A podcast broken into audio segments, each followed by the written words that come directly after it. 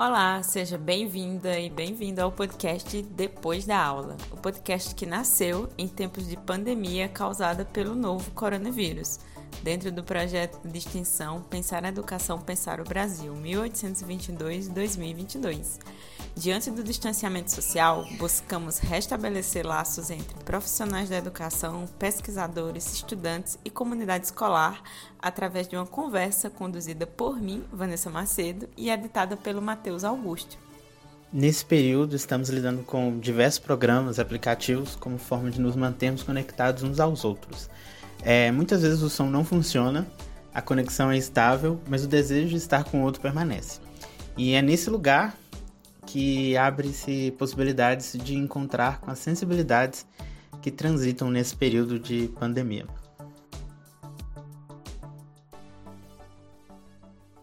Aí, assim, a dinâmica aqui, com certeza, é de uma conversa. A gente quer conhecer sobre você, é, enfim, quer caminhar esse caminho que a gente ainda não está é, delimitado nas próximas 60 minutos é, de conversa. É, e a gente geralmente dialoga tanto com você, entre nós três aqui, mas é um podcast que vai estar, é, que também é direcionado para o nosso público, né? Esse público uhum. que a uhum. gente vem conhecendo é, aos poucos dentro aqui do Pensar Educação, né? Do, do podcast é, Pensar Depois da Aula dentro do projeto Pensar Educação, Pensar o Brasil. E aí a gente também vai se remeter a esse público que a gente é, é, almeja encontrar, né? As pessoas que vão nos, é, nos encontrar a partir da, das gravações é, no, no Spotify, em todas em outras plataformas de podcast também. A ideia é que seja uma conversa e para quem está nos escutando, é, a, espero que aprecie esse encontro entre eu, a Vanessa, entre com o Matheus e também com a Ana Mello. Então, uhum. eu vou abrir aqui para que você se apresente. O que, que você quer entregar de você agora nesses minutos iniciais? O que, que você é, fala sobre quem você é, o que você faz, o que você quer? Enfim, tá aberto, Ana. Boa tarde a todos, a todos que estão nos escutando. É, é sempre difícil falar da gente, né? Mas eu acho que esse é um momento, né? Eu que estou com 25 anos, completando 25 anos de carreira, eu acho que, e passando por essa pandemia, como todos nós estamos passando, eu acho que esse é um momento que me trouxe muita reflexão da minha profissão, né? E de quem eu sou. Mas falar é, da gente sempre é difícil. O que eu andei pensando quando eu recebi o convite, né? é de que a profissão que a gente escolhe é, tem muito com as oportunidades que a gente tem na vida, né? A gente não, eu, eu vim, o lugar que eu venho, o lugar que eu falo, não é um lugar de que eu poderia ter todas as possibilidades, mas tem muito a ver também com a sua personalidade, né? Com aquilo que você é, se apresenta como ser humano no mundo mesmo. Então, acho que a profissão que eu escolhi não podia ser mais acertada, né? Eu, eu me chamo Ana de Mello, eu tenho quase 25 anos de município do Rio de Janeiro, né? Eu leciono História e professora do primeiro segmento do município do Rio de Janeiro, então estou na, na, escola pública, né? No ensino público. E eu comecei a pensar né, na, em querer fazer a faculdade de História no sétimo ano né, do ensino fundamental. E aí eu tenho falar de mim não tem como eu não, não falar da minha mãe, né? Porque a minha mãe ela era uma empregada doméstica que foi abandonada pelo, pelo homem que, que a engravidou, e aí ela, ela, ela, eu nasci numa casa de família, né? Eu nasci num quarto de empregada. Então, a minha mãe o tempo todo né, não teve estudo e o tempo todo a gente cresceu, eu e a minha irmã. Depois ela casou, teve o, o, outro, outra filha né? Meu padrasto era pedreiro e ela o tempo todo, é, mesmo sem ter muita leitura, né, falando que a gente tinha que estudar para não ter aquela mesma vida que ela, né? Então assim, a minha história vai muito da, do que é a meritocracia, né? Porque não tem que ser tão difícil assim para todo mundo, né? Então a gente acha que as pessoas que são a favor da meritocracia, eu sou contra, porque não precisa ser tão difícil assim, não precisa ser tão sacrificante assim, né? E assim, minha mãe morreu ano passado, mas eu, ela, eu tive o prazer dela assistir minha, o meu doutorado, né? Que eu me formei ano passado, doutora. Então, esse título de doutora tem um, um peso muito maior na minha vida, né? Do que daqui para frente, né? É um peso de eu ter dado à minha mãe esse orgulho, apesar dela não ter noção exato do que é ser um doutor, uma doutora em história política, ela pôde ver o quanto né, eu me dedico à minha profissão, eu gosto do que eu faço, e eu quebrei essa corrente né, da família dela de empregadas domésticas, né, e ela lutou muito por isso. Então, assim, a gente tem histórias que me marcaram muito, porque minha mãe trabalhava, eu moro, né, eu moro até hoje nesse lugar, né, numa comunidade que é cercada de grandes é, condomínios, né? Então as pessoas desse lugar trabalham nesses condomínios. E aí eu lembro que a gente pegava muito livro no lixo, porque é, eu até guardei um de, de recordação, porque eu acredito que a gente não pode esquecer de onde a gente veio, das nossas origens, né? Eu acho que a gente, por mais que a gente ache que a gente está traçando um caminho diferente, a gente tem que sempre pensar de onde a gente veio, dos nossos ancestrais diretos, né? E assim, não é a síndrome do patinho feio, tá? Eu não estou querendo é, contar história triste, né? É, mas assim, eu lembro que a minha mãe, ela tinha uma visão, né? Ela não tinha estudo, mas ela tinha uma visão. Então eu lembro que ela passou, ela foi trabalhar, ela voltou falando assim para mim, para minha irmã, vamos lá pegar uma coleção de Barça que jogaram no lixo. E que assim, quem tem a minha idade mais ou menos vai lembrar da, da coleção Barça, que era uma enciclopédia maravilhosa, uhum. caríssima, né? E aí a gente voltou, tinha essa coleção Barça e tinha a coleção Universo. E a gente voltou cheio de livros, várias viagens, né? Pegando os livros. E eu era aquela criança estranha que sentava com um Barça no meio do quintal enquanto todo mundo brincava, é, lendo a enciclopédia, né? Então, assim, fugi muito de trabalho de casa, de ajudar minha mãe estudando, porque minha mãe sempre falava: não, se tá com o livro na mão, não precisa, não precisa fazer nada dentro de casa. Então, eu estava sempre com o livro na mão. Né? E aí a gente foi superando isso. Então, quando na minha prática pedagógica, eu levo essa minha experiência comigo. Né? Não de que o aluno pode superar tudo, mas que as dificuldades influenciam no aprendizado né? É, tanto de, de, emocionais quanto. Ninguém aprende, por exemplo, com fome. Eu nunca passei fome, graças a Deus, mas passei vontade, né? Eu falo que passei vontade, fome não. Mas assim, ninguém aprende com fome, ninguém aprende é, é, com problemas emocionais, violência em casa, né? Então, assim, eu acho que eu levo isso para a minha para minha para minha vida no, no trabalho né? e o, um pouco eu, eu sou isso né? Eu, não, eu não, não me desgrudo disso no sentido de lembrar sempre é, de onde eu vim, quem foi minha mãe, eu passo isso para os meus filhos, né? Porque assim, a gente passou algumas situações na escola, por exemplo, de não ter como comprar um livro, né? E aí a gente usa a, a inteligência socioemocional, né? Porque aí a gente faz amizade e lê o livro do colega. Mas isso é são questões de sobrevivência. Né? Então, quando eu me vejo hoje, funcionária pública do município do Rio de Janeiro, uhum. trabalhando com crianças né, de comunidade, eu acredito que eu tenho um papel muito importante. Né? Metida eu, né? Não, ai, a gente concorda, eu acho. Eu acho que eu tenho um papel muito importante em mostrar é, que a gente consegue, né? Superar as dificuldades e que a gente tem que lutar para que não seja tão difícil para gera, essa geração que está vindo agora.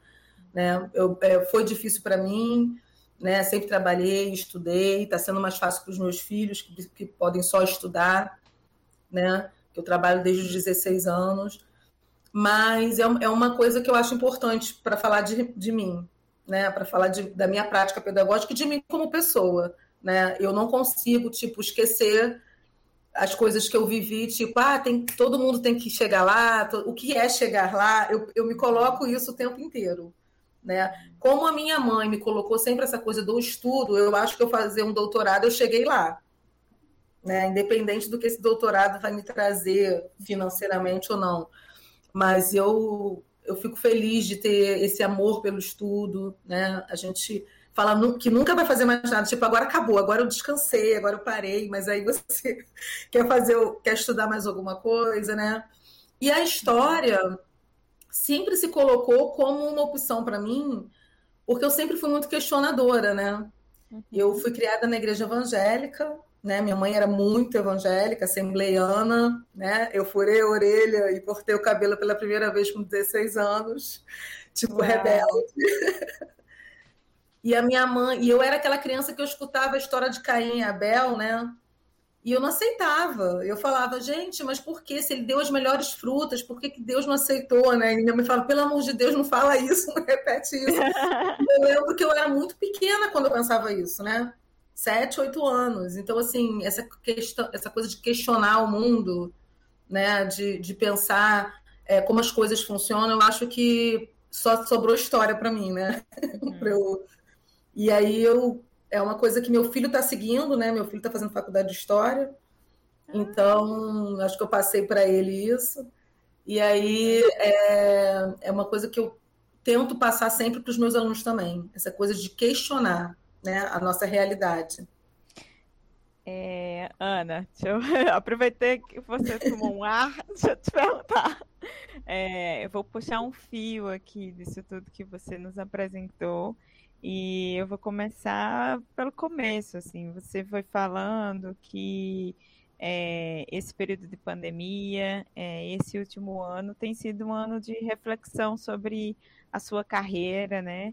É, e você falou sobre duas, eu não diria dois determinantes, né? Mas do, do dois aspectos em, que têm uma influência e que tem é uma, é, se for uma conta, né, matemática para a gente uhum. dizer assim, é que tem um peso muito grande, que é a questão da oportunidade e da, e da sua personalidade, né? E parece uma tensão assim individual coletivo, né? Aquilo que vai é, te dando identidade, aquilo que é de contingencial, que é do contexto. É, eu queria ouvir falar um pouco mais sobre esse período de reflexão, né? Eu suponho é, que tem também a ver, claro, um pouco com, com essa questão da sua mãe, também o falecimento da sua mãe, mas também a própria pandemia. É, e eu queria te ouvir um pouco sobre é, é, como foi esse processo de, de refletir é, esses 25 anos também, né? 25, 25 anos de carreira, é, é, e eu sei que você falou, né, de, da oportunidade da personalidade, mas eu queria ouvir sobre o contexto dessa reflexão, né? O que é que te oportunizou a, nesse momento, é, é, pensar, refletir, o que é que foi atravessado, né, dentro de você nesse momento? É, esse momento foi um momento muito difícil, né, de pandemia, porque a gente achou que ia ficar em casa uma, um mês, né, e a gente acabou ficando quase dois anos. Uhum. E o que mudou no meu pensamento é que quando a gente entra para o magistério, a gente tem muitas ilusões, né? Sim. A gente tem muitas ilusões, inclusive essa coisa de, da paixão pela educação e de que a gente acha que vai salvar o mundo, que a gente vai transformar o mundo, né? E o tempo inteiro. Então, quando a gente se coloca desafios de alunos pessoalmente, né, individualmente, que a gente não consegue chegar e alcançar aquele aluno de nenhuma maneira, né, nem na maneira do conteúdo, nem na maneira emocional, a gente tem essas decepções. Então, assim, é, o meu pensamento em relação à educação tem muito a ver com o tempo que eu tenho de, de trabalho, né, da, das ilusões que eu fui é, é, desfazendo, né, da gente, da gente entender que a gente tem o possível que a gente pode fazer, né? Que a gente não está ali para salvar o mundo. Sim, transformar, sim. Eu acredito que a educação né, transforme. Eu acho que o, o professor ele, tá, ele tem sempre que estar tá estudando, modificando a sua prática, né? Para poder alcançar novos objetivos. Mas com a pandemia, eu acredito que a diferença social é, aumentou muito. Né? Ou, ou, aumentou ou ficou evidente. Né? Então, é. a gente deu aula online no município que as pessoas não tinham como entrar online. Né? A gente fazia atividades é, para esses alunos pegarem, esses alunos também não conseguiam, não tinham um ambiente né, no, em casa que pudessem estudar. Então, isso tudo mexeu muito comigo. Né? Quando eu encontro um aluno que fala, ah, eu larguei a escola para ajudar minha mãe, aquilo mexe comigo de uma forma muito, muito forte e eu não, não, não me sinto capaz de fazer nada para ajudar aquele aluno. Só falar, volta para a escola. Uhum né? Eu não me sinto capaz, porque ele tem urgência, urgências maiores, que talvez eu não seja capaz de entender porque não, por, por nunca ter passado. Né? Então, acho que a pandemia ela trouxe para mim esse papel do professor, que na sala de aula ele deve dar o melhor de si, né, para despertar a curiosidade daquele aluno, para despertar a vontade de estar ali, né? E eu dou aula para adolescente e para criança, né? Então, o adolescente é muito mais relutante de, de, de querer é, é, achar que aquilo ali tem algum objetivo, né? Mas eu acho que a gente consegue. Né? E a pandemia, a gente, desculpa, a gente teve que se reinventar também. Né? Eu, eu não sabia mexer em muitas coisas que a gente teve que, de ferramentas, de aplicativos. E aí a gente Desculpa, gente. Se quiser beber uma aguinha, fica à vontade. Pode parar, não tem. Tudo aqui a gente é dita. E aí, é que eu tô falando muito rápido, eu falo muito rápido. E aí o, é, a, a, profissão se tornou assim, a gente achou que quando, com a pandemia talvez a gente fosse descartável, não, a gente é muito importante como mediadores de conhecimento. É, exato. Né? A pandemia trouxe isso. E gostar de gente, né, gente? Porque para a gente ser professor, a gente tem que gostar de gente, né? de gente de qualquer idade. Né? A gente tem que tentar aprender, tentar conhecer, tentar tocar aquele ser humano. Uhum. Né? Pode, ser, pode parecer muito pretencioso o que eu estou falando, né? de transformar o mundo, mas eu acredito naquele trabalho de formiguinha, né? que se eu estou ali. É... Eu, eu, eu, trabalho na rua que eu moro, né? Eu trabalho na comunidade que eu moro uma das escolas que eu trabalho na comunidade que eu moro. E eu vejo a diferença, né? Eu vejo o carinho que eles têm com algumas atividades que a gente fez, com alguma, algum conhecimento que eu tenha trago que mudou o, o, o olhar deles, né? Ex-alunos que vêm me ver, né? Então tudo isso são alentos, né? Para o nosso coração de professor. E muitas vezes eu fiquei muito desanimada durante a pandemia, porque sem esse contato físico, né? A gente, e aí eles não entram, então às vezes você dava uma aula de duas horas para uma criança, porque os outros vinte e poucos não conseguiam entrar. E a gente sabe que ter Facebook, ter WhatsApp não é ter acesso à internet, né? Não, não é ter acesso ao mundo virtual, à educação virtual. Isso é uma ilusão também. Uhum. Então eu já voltei ao, ao trabalho presencial, né? E aí me deu esse ânimo novamente né, esse contato com o aluno, esse aprendizado, que é um aprendizado todo, é, diário. Né? Eu acho que o professor ele se mantém sempre jovem por isso, independente da idade, porque a gente tem sempre essa troca com, com a outra geração, né? com a geração mais nova. Sim. É, e você falou agora aí no finalzinho da sua fala um pouco mais sobre, sobre a volta, e aí eu queria saber um pouco mais sobre como foi, né? Porque é, ainda por mais que as coisas estejam se estabilizando com a vacinação e tal, ainda é um momento de, de, muita, de muita tensão nessa né? volta e a gente não, não sabe como vai ser, né, a princípio. É, eu queria saber um pouco sobre como foi as, as inquietações é, e o que, que você tem visto de, de diferente nessa, nessa volta. É, ó, foi bem difícil. principalmente por uma coisa técnica, que é a máscara. Porque é muito difícil dar aula com a máscara. É muito difícil. Primeiro, eu voltei, a gente teve que lidar com medo, né? Porque eu tinha, tido, eu tinha tomado a primeira dose da vacina. Então você lida com o medo de pegar a doença, né? De, de, de medo da morte mesmo. E a máscara que é muito difícil, porque se você, se você, se eles não fizerem um esforço enorme, eles não escutam o que você está falando. E você tem que usar mais a voz, né, microfone, para poder ser entendida. Agora, em relação aos alunos, é, teve um retrocesso muito grande. Né? Eles deixaram de fazer um ano. Então, é, muita dificuldade. Agora, muita vontade de aprender. Eles voltaram com vontade. Né? Pelo menos essa é a minha experiência. Né? Voltaram com muita história triste, do que de costume, entendeu? Então, assim, isso mexe muito com o meu emocional, porque por isso que eu falei um pouco de mim e da minha história, porque mexe comigo, né? Que é uma situação de incapacidade, né?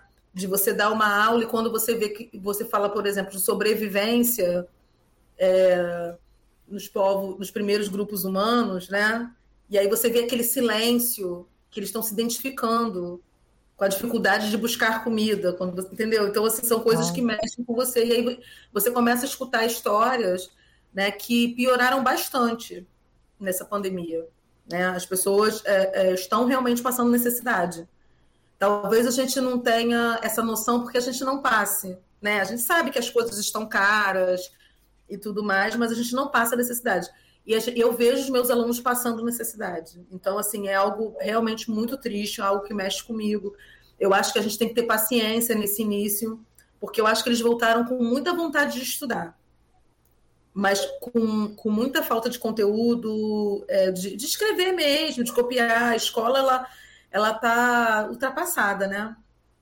E a gente viu que eles não conseguem o online, porque eles não têm aparelhos para isso e, e ao voltar, né, essa volta de um ano sem pegar no caderno, sem escrever, sem ler, a gente vê um uhum. retrocesso grande. E eu acho que não, muito mais do que o conteúdo, a gente tem que acolher essas crianças. Uhum. Né? É claro que a gente tem que dar o conteúdo, a gente tem um, um programa né, a seguir, mas eu acho que a palavra seria acolhimento. Né? É, de, dele ter na escola um ambiente saudável, um ambiente que ele se sinta acolhido para poder falar das suas emoções, para poder pensar a situação dele. Né? Eu, tenho, eu tenho feito um trabalho muito grande de identidade com os meus alunos, porque eles não se veem como negros, né? eles não se veem como pobres.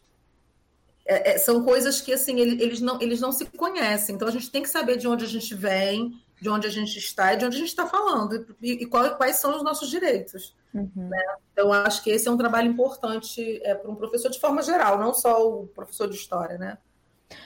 Ana, como eu, eu tenho outra pergunta que eu quero fazer, né, arriscar dessa questão da vontade, é, mas como é, de onde é que você acha que é, que vem assim essa vontade, né? Porque é, a gente sempre quando fala, né, sobre sobre a questão da o quanto que a escola compete com, com, com as mídias, com, com outros lugares de produção de saber, de conhecimento e até mesmo de entretenimento, é, o quanto de, de discussões que tem, por exemplo, sobre a atenção da escola, é, é, e até mesmo para manter né, os alunos vinculados. É, onde você arriscaria que está essa, essa questão da vontade, assim, né?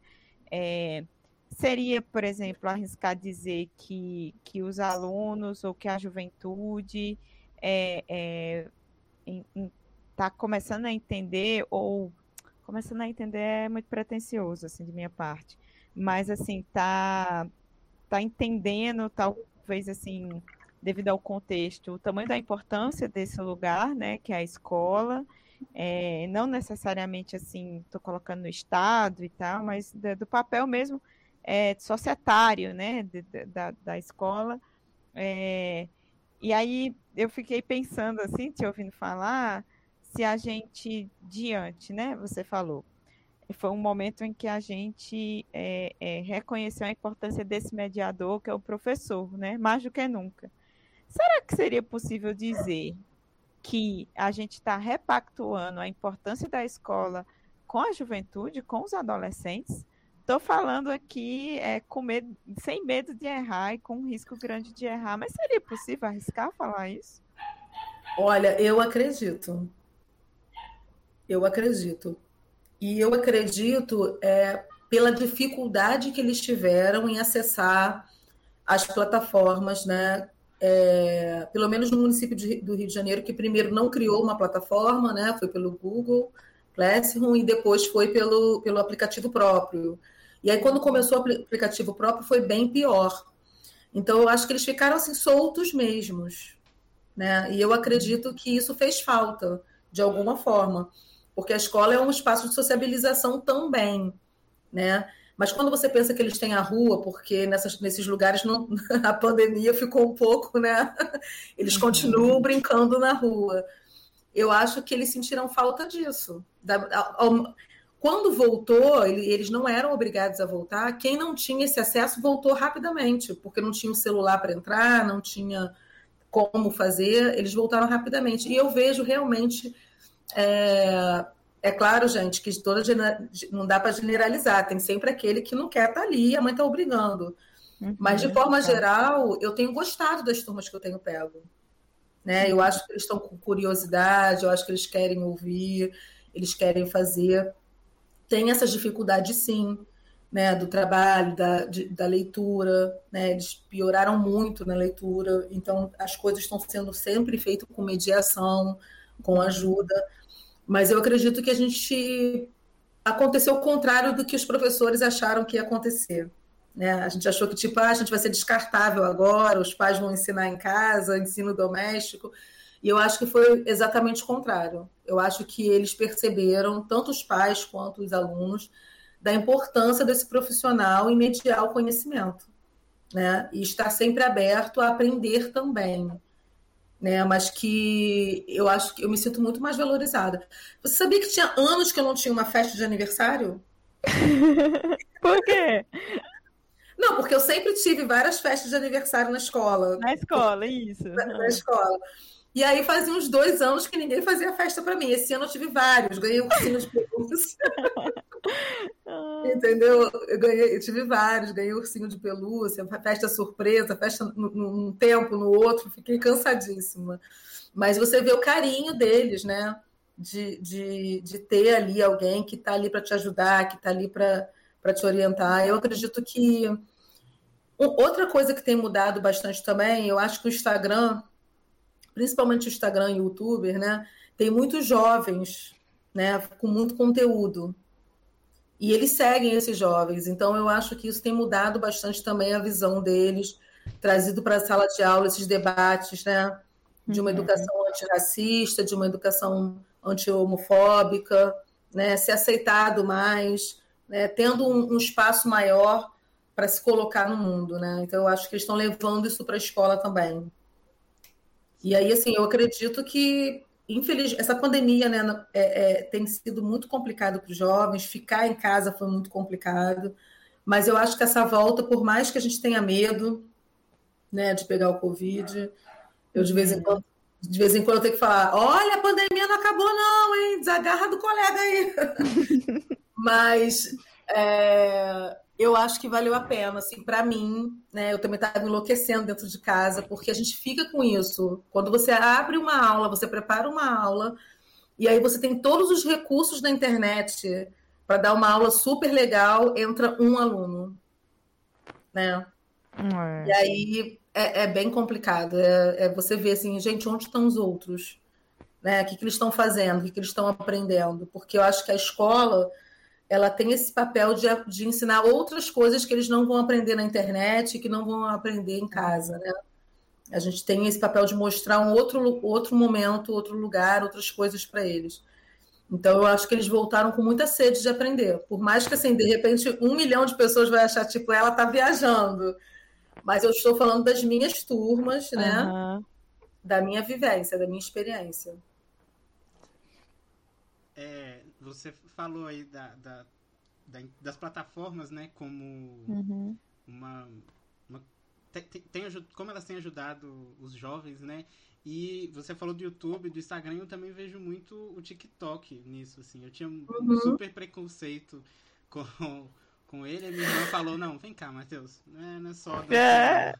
E, e, e, tem muitas discussões super importantes, né? Que você pode puxar a partir de um vídeo de, de 15 segundos, né? Minha irmã falou que ela teve uma discussão de horas, de, na, um debate, na verdade, na aula sobre religião a partir de um, de um vídeo. É... é... Não, pode terminar. O, tic... o TikTok, assim, né? Eu também sou muito relutante porque eu falei, gente, é muita rede social, né? Você é, fica muita. louca. Mas assim, como eu estudo a temática indígena, é, tinha muitos índios, né? Indígenas é, participando do TikTok, jovens, né? E aí trazendo essa educação antirracista e tal. E aí eu tive que, que me, me render para poder. Ainda não fiz nenhuma dancinha, tá, gente? Mas tive que me render para poder ver, né? Para gente ter, para a gente se orientar, o que, que tá, tá vendo e mostrar para eles, porque aí também esse conteúdo, né, da internet, ele é benéfico, mas ele também pode não ser, né? Ele é, é de informação, mas de desinformação também. Então, por isso que eu estava falando que o professor se mantém jovem. Porque quando a gente entra numa rede dessa para ver o que está vendo e discutir com eles, né? É tão, e assim, eu acho que na sala de aula a gente também não pode ter muito é, muita censura. Né? Às vezes chegam com um vídeo que você acha o vídeo horrível, mas aí é o momento de você falar, olha, esse vídeo aqui foi homofóbico. Uhum. Né? O que, que, você acha disso? E aí ele botar sua opinião e você falar, olha, isso aí não tá legal, por isso, por isso, por isso. Então, assim, até os vídeos que não são muito legais, né? é, dá para a gente fazer um debate e pensar e fazer refletir, né? Porque a aula é igual terapia, né? Não acaba ali quando acaba os 50 minutos. A aula continua na cabeça tanto do professor, né, que pensa, não, amanhã eu vou continuar esse assunto, eu posso fazer melhor, eu posso trazer outras coisas, quanto dos alunos que vão refletindo. Né? Eu tive uma experiência muito boa, porque numa das escolas que eu trabalho, né, também é em comunidade, mas não é nessa que eu trabalho perto da minha casa. Eu, eu dou aula para um sétimo ano e essa escola ela dividiu, porque a gente começou com rodízio, né?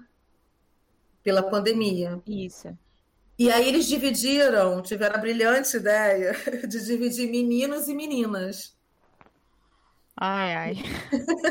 é, e aí eu falei, gente, tem que fazer uma limonada desse limão eu, eu, não, eu, não, eu não concordei, mas assim, ter uma turma só de meninas e uma turma só de meninos, a gente pode também debater certos temas né, próprios. E aí eu estava, a gente, é, o currículo ficou, o sexto e o sétimo foi dado junto, né, no, esse ano, e eu estava dando Grécia, falando sobre mulheres, e elas queriam, elas falaram assim, ah, professora, em vez de a senhora passar a prova, a gente não podia fazer um, um, uma pesquisa e apresentar aí na frente? Falei, tá, vamos pensar nos temas. E aí os temas foram só temas de mulheres, né? Eu falei, gente, vamos ver o que, que vai sair nisso, né? E aí eu me surpreendi muito, né? Porque elas trabalharam é, personalidades negras, mulheres no Afeganistão, é, feminismo nos anos 70, as mulheres da, gregas, né? Que é era o que eu estava, era o assunto. E aí a gente aprendeu muito, né? Eu aprendi muito, elas aprenderam muito. Eu achei que o trabalho ficou muito bom, de pesquisa, né? E, e isso movimenta a escola, né? movimenta a educação. E assim, acho que a gente, nesse momento de pós-pandemia ou pandêmico ainda, né? a gente tem que pensar mais na reflexão, na identidade, do que no conteúdo propriamente dito. Né? Principalmente na minha matéria, que é história, que não tem uma cobrança externa né, de prova. Eu acho que o professor de história ele precisa dar esse tempo, né? A gente tem uma sociedade que a gente vive correndo atrás do tempo o tempo todo, né? É. A gente está correndo, então acho que na sala de aula o que eu tenho buscado depois da pandemia é ouvir esse aluno, né? O que, que esse aluno está me trazendo? O que, que eu posso aproveitar na minha aula é, para esse aluno de acolhimento, me sentir acolhida, né? Porque eu, eu voltei com muito medo, né? Tem hora que eu falo para ele, gente, dá um tempo, porque eu estou me sentindo mal com essa máscara, porque a máscara uhum. sufoca você falando o tempo todo. Então, eu, eu tenho dado esse tempo para mim, para eles e para reflexão. Né? Uhum. Eu acho que esse tempo de reflexão, se você falar, falar para mim, ah, o que, que você acha mais importante hoje na sua, na sua profissão, na sua aula? Eu acho que é esse momento de reflexão é botar uma frase no quadro e pensar o que, que essa frase te traz. Essa, tra essa, essa frase te traz repulsa, traz alegria, traz conforto, e debater em cima disso. E eles falam. Porque às vezes quando a gente fala, fala isso para professor, ah, mas eles não sabem nada, eles não falam, eles, sabe, vão ficar mudo e não ficam. A experiência uhum. que eu uhum. tenho, tanto com crianças, né? Eu trabalho com criança com 9 anos, e com adolescente do sexto ao nono, eles não ficam mudos, eles falam.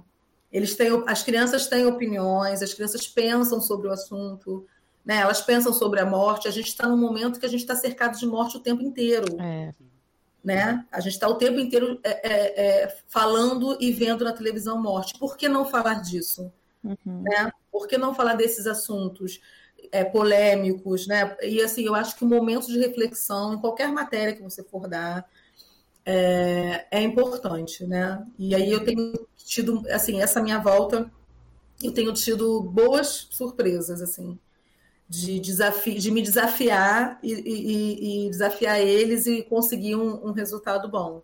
Sempre uhum. lembrando que não é geral, né, gente? Então, pessoal, nós tivemos um pequeno probleminha técnico na hora de gravar o episódio, então é, esse episódio vai ser um pouquinho mais curto, mas nós agradecemos você por ter ouvido até aqui e nos vemos semana que vem.